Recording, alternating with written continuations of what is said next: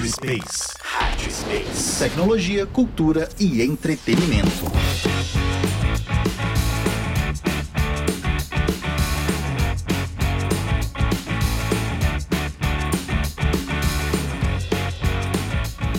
Bom dia, boa tarde, boa noite, pessoal. A gente está de volta aqui com a nossa Rádio Space, mais um episódio para vocês, nossos queridos ouvintes. A gente estava com saudade e hoje a gente vai falar sobre governança corporativa. Por um acaso, isso é uma coisa real? Isso é só mais uma ideia do hype? Ela veio para ajudar? E para discutir isso com a gente, nós temos dois grandes convidados, Bruno Cruz e Rodrigo Vital. E para sempre aqui comigo do meu ladinho querido, quase colado comigo, tá? Altieri Pereira e Danilo Sampaio. Agora eles querem negar porque tudo isso daqui é rádio, vocês só estão escutando a gente, vocês não estão vendo, mas eles estão aqui fungando no meu cangote, eu tô me sentindo Dan Stuba que hoje à noite fazendo a apresentação de um programa de rádio. Mas vamos lá, pessoal. E a ideia é a gente bater um papo justamente para entender sobre a governança corporativa como meio de geração de riqueza e não simplesmente como uma exigência regulatória no papel que ela tem nessas corporações e principalmente no universo da tecnologia. E a ideia é que a gente conversa aqui com os nossos amigos para a gente poder evoluir no tema, para a gente entender um pouco mais como isso pode ser alguma coisa interessante para nós, principalmente porque muita gente entende governança corporativa simplesmente como mais um monte de processo que burocratiza a nossa vida e, na verdade, não é isso, apesar de é assim que ser vendido para muita gente. E aí eu quero começar para variar, para variar, com perguntas. Meus amigos, quem pode descrever o que é governança corporativa? Não, esses podem brigar entre vocês, inclusive, quem, quem vai responder, tá? Bom, vamos lá. Podemos descrever governança corporativa como uma forma que a gente dirige a empresa, a gente monitora a empresa, a gente incentiva a empresa a, a trabalhar.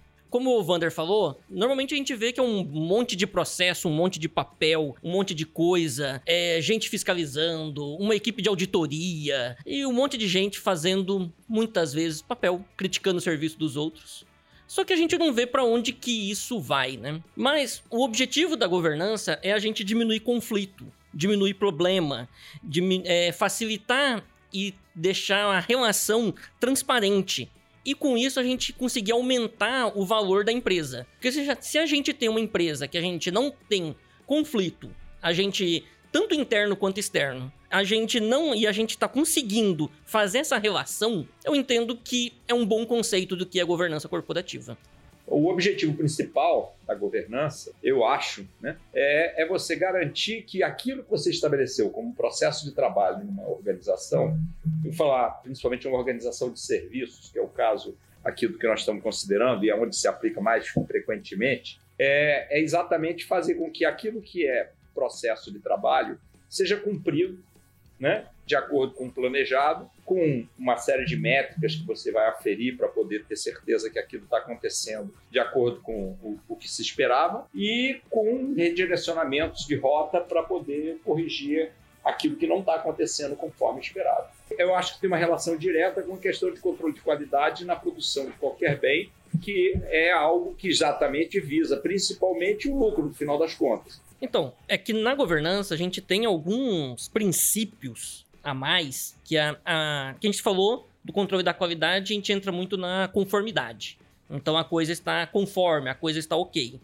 A governança, a governança corporativa, a gente entra em mais algumas coisas. A prestação de conta é um item importante. É, a transparência também é um item importante, e aí tanto interno quanto externo. E também o senso de justiça a gente está fazendo o que é correto. É, então a gente brinca né, na área de se você acha que você está fazendo alguma coisa errada, provavelmente você está fazendo errado. Se você acha que você está fazendo certo, você continua fazendo errado. Porque quando você está fazendo 100% certo, ainda tem chance de estar tá errado. Imagina quando você não está, você tem uma dúvida se está certo. Então assim, é, por ter esse princípio, a governança, esses quatro grandes princípios, né? Conformidade, prestação de conta, transparência e senso de justiça, ele acaba sendo um a mais do que um processo de controle de, de, de qualidade de chão de fábrica. É, digo eu que seria mais um conjunto de mecanismo juntando essa parte de qualidade que o Vital já disse aí pra gente, né? Para que, pra que a gente faça monitoramento a fim de assegurar o comportamento dos administradores, da parte da diretoria. É, e aí sempre estando alinhado com o melhor interesse da empresa. Ah, finalizando e resumindo que o Vital e você tocaram essa, essa ideia aí, né? Ou seja, governança corporativa não é simplesmente mais burocracia. Não é. Ele é uma forma da, de criar um, vamos dizer, um processo que a gente consiga olhar o todo e para evitar problemas que já aconteceram em muitas empresas, dos diretores, presidente, alguém tomar uma decisão é, olhando apenas o bônus que ele vai receber no fim do ano ou no fim de um, de um triênio é, e não, não tá preocupado ou não é a maior preocupação dele a continuidade do negócio, o negócio ser sustentável perenemente. Então a governança veio, ela até foi criada com esse objetivo, né? Por causa de alguns problemas que a gente teve em empresas de a pessoa pegou e mudou o processo, maquiou os números e conseguiu um bom bônus e foi uma pessoa feliz depois. E depois se descobriu todas as tretas que esse cara fez no caminho. É, até puxando um gancho, se a gente lembrar, puxar pela memória, o termo governança corporativa, ele começa a aparecer no, no, no universo empresarial uh, com mais força, mais ou menos ali, a partir dos primeiros escândalos financeiros, né? Acho que a grande lei que, que traz esse contexto para a mesa foi a, a SOX, né? A Sarbanes-Oxley foi a primeira grande lei a dar visibilidade para a governança corporativa. E isso isso tem dado resultado para as empresas justamente pelo que o Vital falou. Isso garante uma perenidade que independe da pessoa que está sentada na cadeira. E óbvio, a gente está olhando para isso no contexto de empresas que são empresas de capital aberto, empresas que são conglomerados e que não são mais empresas direcionadas por uma única pessoa, ou não são grupos familiares de dono único, né?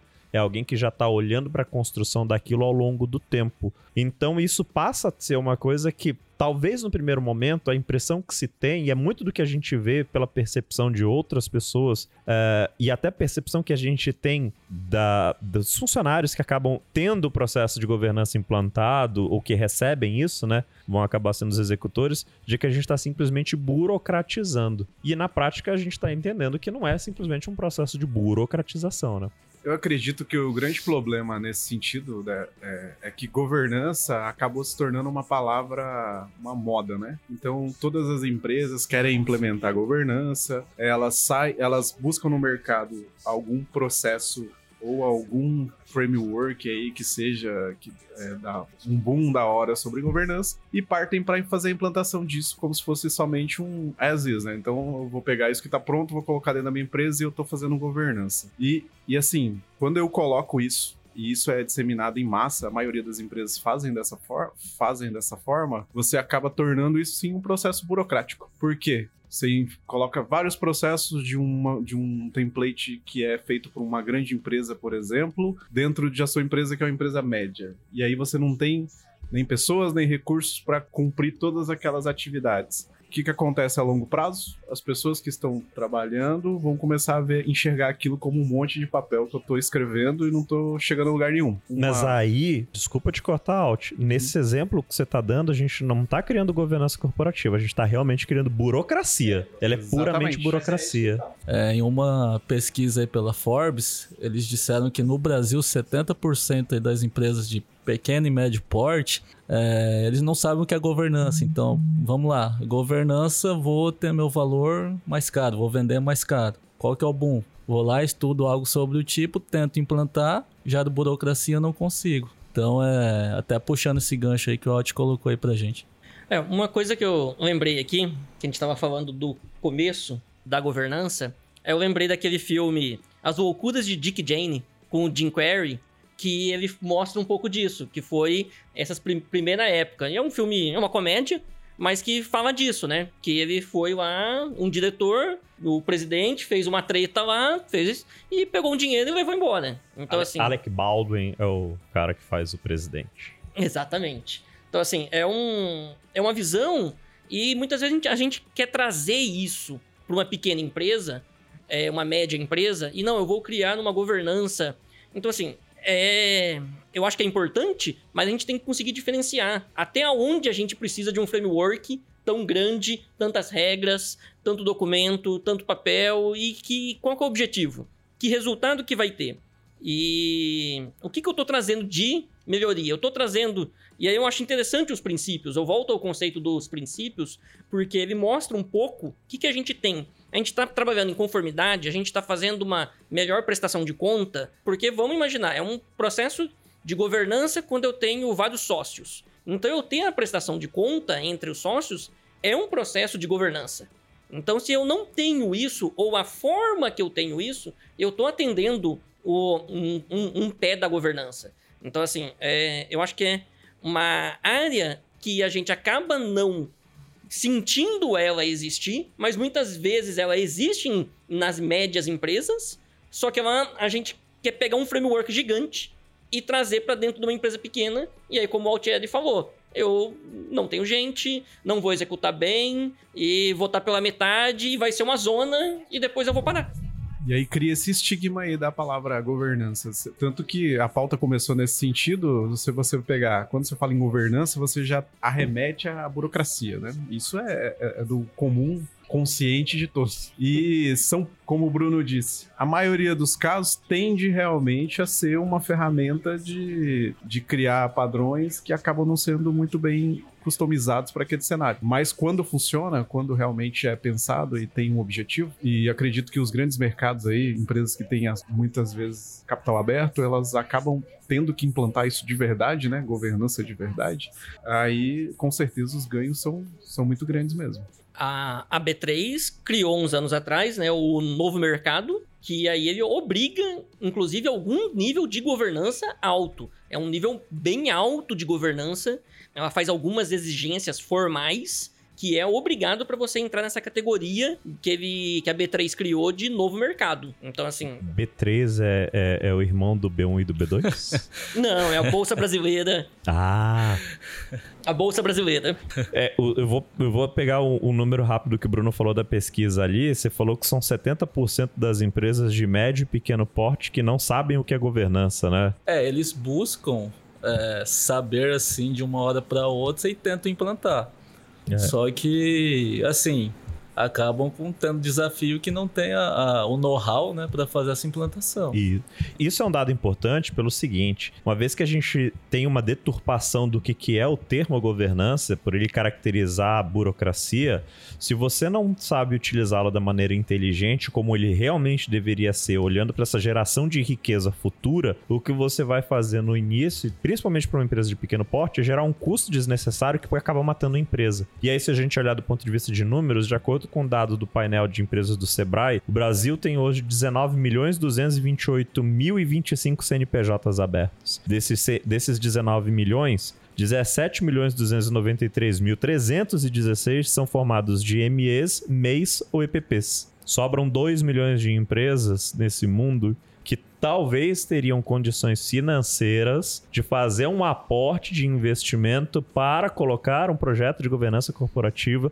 eficiente e que trabalhasse o processo de geração de riqueza a longo prazo. Ou seja, mais do que, um, mais do que simplesmente, entre aspas, gastar dinheiro, é criar educação sobre o que isso significa e qual é o melhor caminho para você colocar isso dentro do seu contexto de empresa, né? Você colocar um framework, como o Vital falou, é, qualquer que seja, lá dentro de casa, vou colocar na minha padaria governança corporativa você vai ter que fabricar muito mais pão para pagar a conta e talvez não tenha gente suficiente para comprar essa quantidade de pão, né? Eu acho que governança é um negócio sempre existiu. As empresas, os órgãos, tudo que é organismo que produz alguma coisa, em algum momento tem necessidade de se organizar. Alguns têm complexidades maiores e têm necessidade de controles maiores e percebem isso mais cedo, antes de se desorganizar ou entrar numa situação de caos. O fato é que controle sempre existiu, um grau maior ou menor. Houve um momento aí no passado que é, esse controle começou a precisar de uma certa oficialização e um certo regramento é, estabelecido por entes externos às organizações. Por conta de problemas no, de mercado financeiro, principalmente, o que aconteceu foi que outros agentes externos às empresas começaram a perceber que se não se criasse regras e controles estabelecidos pelo mercado como um todo, mercado, vamos dizer assim, segmentado em determinados é, nichos de negócio, mas o mercado como um todo, olhando principalmente para o mercado financeiro. Se não se estabelecesse mecanismos de, de, de, controle das organizações, você ficaria, sujeitaria esse mercado daquele daquele tipo de empresa, há sobressaltos, há oscilações muito grandes. Então, a governança enquanto tema nada mais foi do que um processo de proposição de controle, organização e controle das corporações, das organizações, mas vindo de fora, já como uma proposição de um mercado preocupado com todos os entes que compõem aquele mercado. Mas essa organização, num grau menor ou maior, sempre existiu nas organizações. Claro que, como não havia um processo de tentativa de padronização, de estabelecimento de um nível mínimo de controle e organização em certos mercados, cada uma fazia o que achava conveniente e necessário para si mesma. Algumas iam muito além, outras iam muito aquém, e, obviamente, isso tudo era limitado basicamente pela cultura da organização e pelo lucro que era, ou pela o quanto se entendia que aquilo contribuía para a lucratividade das organizações. O que aconteceu com o termo governança, a meu ver, foi que num dado momento se começou a regrar isso de fora do, das empresas para dentro. E se criou o termo governança como uma política que se estabeleceu para fazer com que as empresas começassem a ter um nível mínimo de controle, de modo que o mercado como um todo pudesse de alguma maneira olhar para aquela empresa e certificá-la de que ah, esta empresa faz um, um, um controle mínimo que nós entendemos como suficiente para garantir que ela tem transparência, que ela tem controle sobre seus lucros, que ela tem satisfação da parte dos seus funcionários, que ela é compliant perante a lei que rege as suas atuações e assim por diante. Então, novamente, compliance para mim é algo que foi dado um nome para algo que sempre existiu, mas no dado momento precisou ser oficializado de fora para dentro das organizações e regrado de uma maneira um pouco mais padronizada para certos mercados. É isso. E aí eu vou aproveitar e pegar um gancho aqui, já que a gente falou de processos que já existem, isso vem evoluindo e o Danilo colocou muito bem que a evolução acontece. Então alguns tipos de controle sempre existiram. E como o Vital citou também, né, o que aconteceu foi que em um momento do passado as empresas começaram a maquiar certas coisas e esses números precisaram de visibilidade de determinados controles para que todo mundo soubesse o que estava acontecendo e não fosse pego de surpresa no futuro, né? E pegar o exemplo do, do Benioff, Acho que é um caso clássico que todo mundo conhece, ou pelo menos já ouviu falar, do grande esquema de pirâmide de Wall Street, que o Benioff era o, era o, era o, era o responsável por isso, né? E aí, se a gente olhar esse processo de evolução, a gente tem uma sigla que é moda. E nós aqui somos todos modistas, né? A gente é hype, é todo mundo jovem. Agora eu, eu descobri que eu sou. É, Zillion. Zillion. Zillion? O que é, que é Zillion? Eu sou Super Millennium. Você é um super milênio. Mano. Assim como você descobriu que não é mais kkkk, é agora. Ah, é, vai dica aí da semana para você não ser cringe, não ria com RSSSS. Ah, agora é kkkk. Também não vale, não. Cara, eu, eu, eu não uso emoji com imagem, eu ainda uso emoji, emoji com dígito. Eu faço dois pontinhos, parêntese pra é, sorriso. Aí é, mas, é... O, mas o kkk é só com K ou tem que ser o, o? Pode ser kkkk ou KKK, ou você bate no teclado e faz um monte de letras sem ser RSS. RSS não pode. E isso é riso. É, Tivemos é uma aula sobre como não ser cringe. Não, ninguém disse o que é o hehehe. Hehehe é coisa de é boomer. É o refrão aí. de uma música. É um baby. é baby boomer. É. Ninguém vai entender mais. Mas é. como... Exatamente, mas como, como todos nós somos super modernos aqui, somos super antenados, hype, modistas a gente está escutando muito agora um tema que está rodando dentro da governança corporativa, que é o ESG, né? O Environment, Social and Corporate Governance. O que, que vocês acham disso? É moda? Veio para ficar? Tem aplicabilidade? Como é que vocês veem as empresas evoluindo, olhando para essas três, três siglas? E até para vocês que estão ouvindo a gente entenderem o impacto que isso tem causado, já existem fundos de investimento uh, nas principais bolsas do mundo que olham para empresas classificadas com bom risco de ESG. Eu gostei da pronúncia aí, é... ESG. Mas você quiser também de ESG. ESG. É, ESG não, rapaz. É... Environment. Environment, Social and Governance. Environment. Ambi é. Ambiente. Seria governança ambiental, social e corporativa. É, eu, eu tenho a visão que veio pra, pra ficar. Eu acho que vai ficar. Hoje estamos num mundo que. Aqui nós não queremos achismos, queremos certeza. Você viu que forçando um pouco, veio pra ficar. Não, eu acho. Aqui nós nem vai ficar mais bem, já vai embora. Aqui tem que ter certeza. Então tá Só errado. trabalhamos com evidências. Mentira, nós somos tudo achista Então- mesmo. Então Não é veio que para tem ficar. a certeza. Então veio para ficar. A globalização que a gente tá, a influência que a gente está recebendo muito, muito da Europa, principalmente na minha visão, em relação ao meio ambiente, é muito forte. A Europa está preocupada com o meio ambiente, na minha cabeça, porque eles já acabaram com o deles. Então, o Brasil é a bola da vez disso. Estão olhando muito essa área ambiental. E quando a gente olha o ISG, que é a nossa governança ambiental, social e corporativa, né? O lado ambiental é muito forte. Então a gente vê empresas que hoje investem muito na área ambiental, é, diminuindo o- a visão só do capital financeiro, olhando esse lado ambiental, mas olhando também as pessoas e a sociedade. Porque entende-se nesse cenário que a- o capital financeiro é apenas um pé na, da, da empresa. Ela tem que ter a sua visão social, a sua visão da natureza, olhar os funcionários com um olhar mais humano e não olhar só o seu produto só. Então, assim, eu entendo que é uma coisa que veio para ficar. É, não sei se vai durar aí 10, 15, 20 anos, porque tudo tá andando muito mais rápido, mas que nos próximos 5 anos ele vai estar aí, vai. Ele tem que durar pelo menos mais que isso, porque tem fundo de investimento mais longo que isso apostando nesse negócio, cara. E eu tô pensando em colocar dinheiro lá, pelo amor de Deus, não quebra agora não.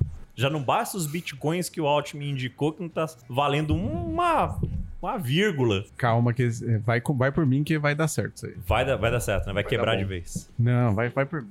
É que não tem que ser Bitcoin, né, Alt? Tem que ser outras criptos. Agora é NFT, que é o. Agora, Game- agora é pra investir em NFT. Você avisa isso depois que eu já gastei meus dinheiro com, cri... com É game- criptomoeda. Tem que ser Bitcoin agora. É. Agora é Bitcoin. É game NFT agora. Game NF- NFT. É isso. Vem, por, vem comigo, vem comigo. Jesus Você amado. já começou a fazer o seu game? Que Qual é a usar? governança que tem sobre isso, Altieri? Só vem. Mas e, e o, que, o que que vocês acham? Bruno, o que, que você acha do, do ISG? Mas fazendo até uma comparação entre Estados Unidos e Brasil, né? Puxando aí pro lado do, do governo, o que está acontecendo agora aqui com o Brasil é basicamente um paradoxo do que aconteceu com os Estados Unidos. Então, assim, com, como o governo anterior, que era o Donald Trump, ele tinha uma pauta, vamos dizer assim, pouco comprometida, né? Com o socioambientalismo. E a imprensa, com outros órgãos, eles bateram muito forte nisso. E com o Brasil está acontecendo a mesma coisa. O governo federal ele tem, tem pouco compro- comprometimento com essa pauta, né? E com essa resistência está contribuindo para o desenvolvimento, né? Rapidamente desse mercado. E aí o mercado tá. Não é achismo, tá, Wanda? Eu acho que esse mercado veio para ficar Não no é mínimo achismo, 20 mas anos. você acha. Pelos dados que, que eu busquei, Agora, acho que no mínimo agora eu 20 botei fé. anos. Tá vendo, Altieri? É assim que funciona. Trabalhamos com dados. Com informações. As Dados pessoas- trabalhados. As pessoas usam dados pra comprovar qualquer coisa. 50% das Eu- pessoas eu usava, da- eu usava, sempre. Ah, eu usava dado pra jogar D&D. É, é, mas, Mas é isso que eu a- ia falar. É porque ele só conhece o dado D6? Exatamente. Ele não, ele, não, ele não conhece os outros possíveis dados. Ok. Mas é, voltando aqui, é um longo caminho para desenvolver e avaliar essas métricas na- nas empresas, né? E assim, pode também ocorrer das empresas só fazer marketing com isso, né? E realmente não tá. Não tá. É, vamos dizer assim. Isso não vai Isso- passar de uma estratégia de marketing. entendeu? Exatamente. E aí sim, quando você usa isso como estratégia de marketing, eu concordo que você tem uma, um tempo de vida útil muito curto, porque Na segunda página da coisa, você já vê que ela é uma página em branco. E aí, aí. você cai na, você cai no erro de, da falsidade, né? As, as- as pessoas deixam de confiar na empresa. Ou seja, quebra aquilo que a gente já falou aqui, inclusive, que é uma das características da governança, que é gerar confiança na empresa, né? Você acaba quebrando isso. Mas uma das coisas interessantes que eu, que eu, que eu vejo no ISD é, não é só o fato de, de ele estar ligado ao que a sigla significa. né? Ele já ganhou uma certa amplificação sobre isso. E hoje ele já abrange, ele já é um grande indicador com relação a como as empresas estão olhando para ativos intangíveis. Que isso sim é uma mudança de mercado muito grande. A gente tem aí uma história de geração de riqueza na humanidade que sempre foi baseado em produção física, né?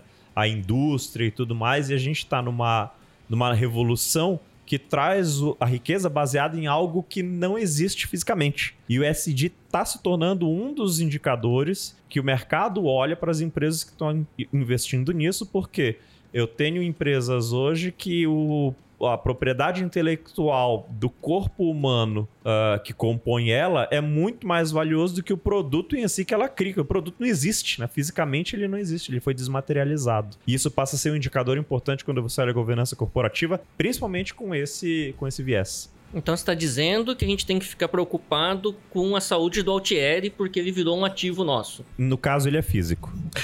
Mas o conhecimento dentro da cabeça dele, Ah, não serve pra muita coisa. é ok. Hum, Jamais. Você falou aí intangível, a NFT é non-fungible token. Então, já me lembrei aqui do É, NFT. no caso, é fungível, né? Não fungível. Não, não Eu falei fungível. intangível. Então, não fungível de não tangível. Engraçado. É, vamos lá. Você tá querendo convencer a gente a investir Eu quero. A última Vem vez que, que, por favor, que isso não vá para os cortes, produção. A última vez que a gente investiu em alguma dica sua, eu olhei aqui, eu tô com 48% de perda, tá? A na Ibovespa tá mil. Pessoal, registrado, isso tem que sair nos podcasts. A gente não avaliza as indicações de investimento do Alt. Exatamente. não sigam essa onda. Vai lá no meu canal, é. Mas falando de. Quebrando as Vamos lá finanças. no meu canal Primo Rico, Primo Pobre, eu sou o Primo Pobre. Eu sou o primo pobre. Vai lá. Como, como, como fracassar em 2021. Tem sete dicas. Mas você falando de criptomoedas, é, tava vendo algumas pessoas desenvolvendo jogos mesmo. Sim, sim. que NFT. você vai jogar e vai ganhar uma moeda dentro do jogo, mas para entrar, você tem que entrar botando dinheiro real. Ei, ei.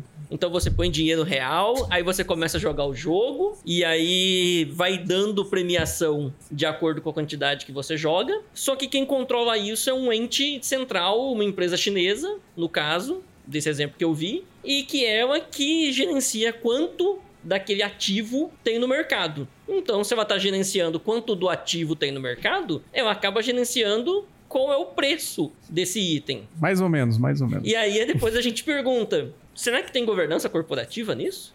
Será que essa empresa está preocupada com alguma coisa que não é só o lucro dela?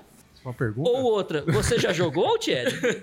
Eu tenho essa aí, a XS agora é a, a moda de games NFT. Como que nós fomos parar em criptomoeda? É porque a gente está discutindo de governança para um ambiente que é exatamente completamente fora da governança. É, não, mas assim. todas essas- Ingovernável, inclusive. É, assim, essa, o, O próprio sei, manifesto é isso. o que eu sei dessas empresas de game aí é que realmente elas têm um mercado. Todas as ações são. A base das ações é um rastro em cima das NFTs que ela gera. E as pessoas recebem em cima desses, dessas NFTs. De certa forma, não há regulação no mercado, porque uma vez no mercado, as pessoas que vão definir o preço de acordo com a procura. Foi isso que fez uma das principais aí, que é a XS, subir infinitamente. Aí subiu quase 13 mil por cento. Num dos excelentes webcasts que esta instituição fornece, a gente teve uma, uma, uma apresentação sobre o valor das empresas e o Bruno estava comentando sobre os Estados Unidos e algumas questões ali. E hoje a gente, nesse podcast, nesse webcast, webinar, falou-se sobre como as pessoas estão comprando agora é, também a experiência, né? Então, quando você vai no McDonald's, é, você também quer saber toda a experiência que tem por trás. Tanto que o McDonald's agora mudou a marca no Brasil, agora está escrevendo como Mac, por exemplo. É, várias ações para tornar essa empresa mais próxima do seu público e que tenha experiências que leve ao seu público. Quando você fala nessa parte de envolver o social, e o Vander citou coisas não tangíveis, né, Vander? dentro da, da, da, sociedade, você vê que as empresas, além de ter que entregar, além delas estão buscando entregar um produto, que é o hambúrguer, por exemplo, elas também têm que criar todo um contexto social e de. E, assim, entregar toda uma experiência em torno de chegar lá e comer o hambúrguer, que, vai, que é isso que vai muito mais além dessa, de todo esse, todo esse cenário que a gente tinha até agora. Vou pegar um gancho do que você falou e até pra gente aproveitar e caminhar pro encerramento do bloco 1. As marcas, então, estão mais preocupadas com governança? Nesse sentido, com certeza. Se você tem, tem casos aí agora de empresas que só compram é, produtos, na, né, por exemplo, madeira de uma empresa que é certificada de, em algum órgão que diz que aquela madeira é uma madeira de base legal. Então, assim, ela está preocupada e ela tem que ter todo um processo que garanta que essa compra é feita a partir disso. E isso se aplica a vários cenários, né? Eu citei aqui da madeira, mas assim, todas esses todo esse conjunto de, de artefatos aí que fazem essa empresa se desenvolver dependem muito dessa arquitetura da governança dentro dela. Pessoal, até a semana que vem e a gente continua nosso bate-papo. Valeu, muito obrigado, beijos, tchau!